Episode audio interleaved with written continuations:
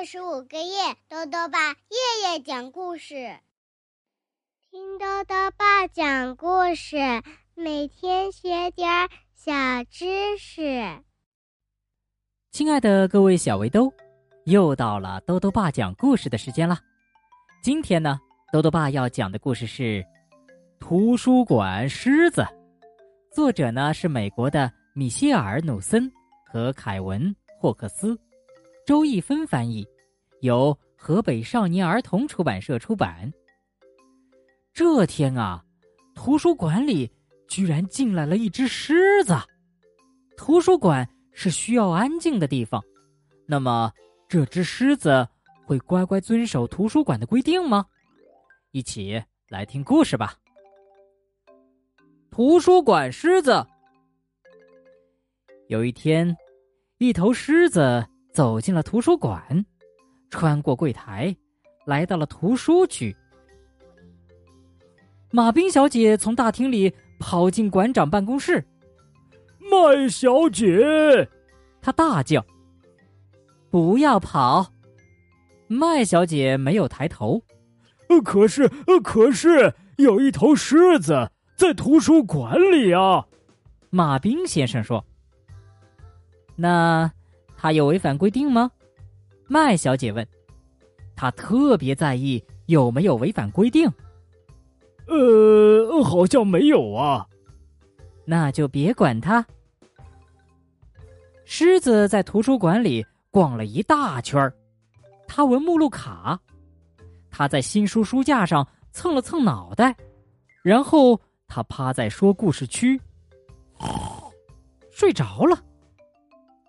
大家都不知道该怎么办，因为图书馆没有任何和狮子有关的规定。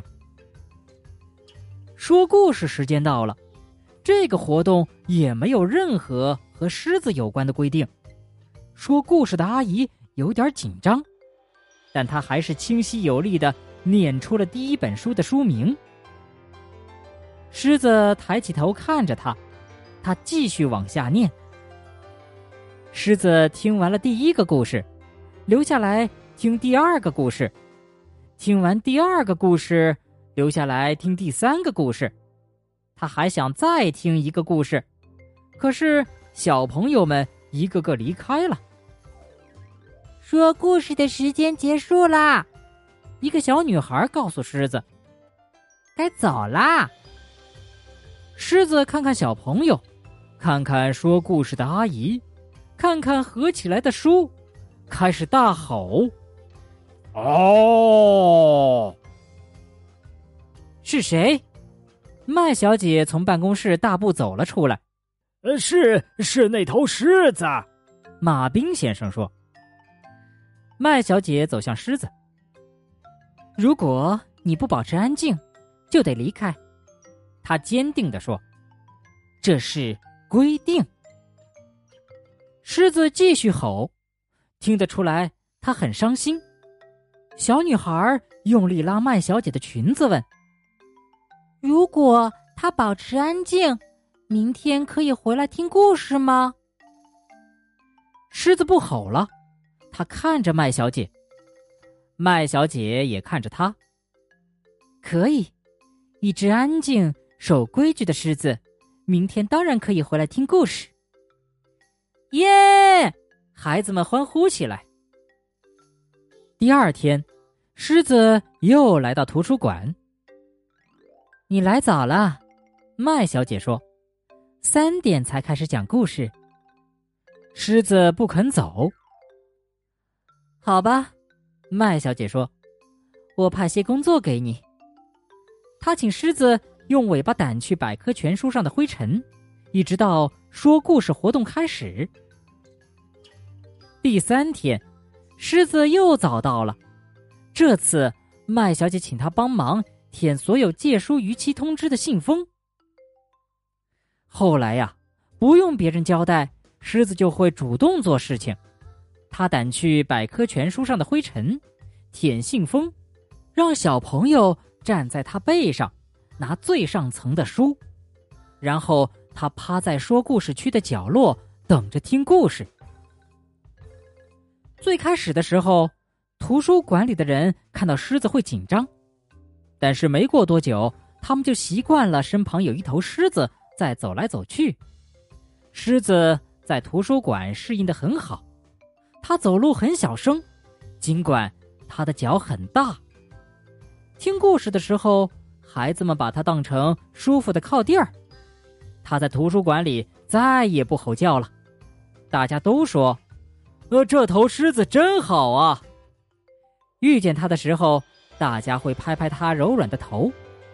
要是没有它，真不知道该怎么办啊！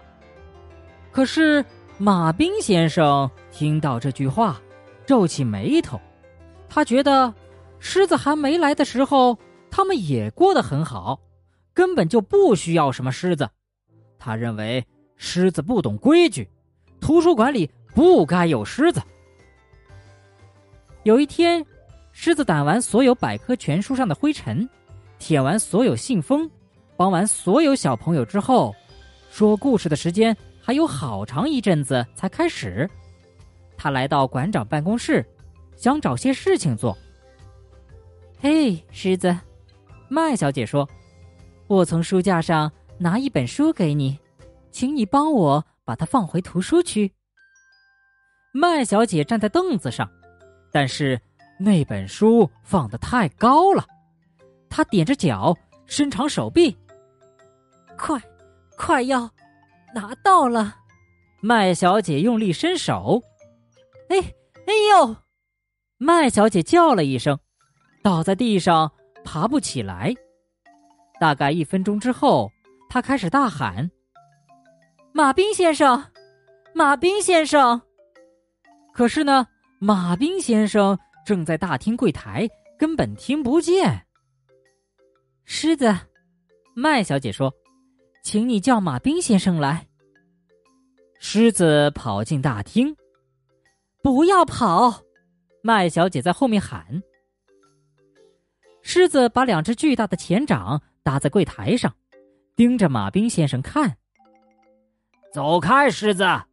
马兵先生说：“我很忙的。”狮子低声吼叫，他用鼻子指向麦小姐的办公室。马兵先生还是不理他，狮子实在没招了，只好盯着马兵先生的眼睛，张大嘴巴，吼出了平生最响亮的声音：“哦！”马兵先生喘着气说：“你太吵了，你不遵守规定。”马兵先生快步走出了大厅，狮子没有跟上去。他违反规定了，他知道违反规定的后果，他低着头往大门走去。马兵先生没有注意到狮子走了。麦小姐，他边走边叫：“狮子违反规定了！狮子违反规定了！”他闯进麦小姐的办公室，他不在座位上。呃呃，嗯，麦小姐。有时候，麦小姐的声音从桌子后面传来。只要有正当理由，就算在图书馆也可以打破规矩。我摔断了手臂，请帮我找医生。马兵先生跑去找医生。不要跑，麦小姐在后面喊。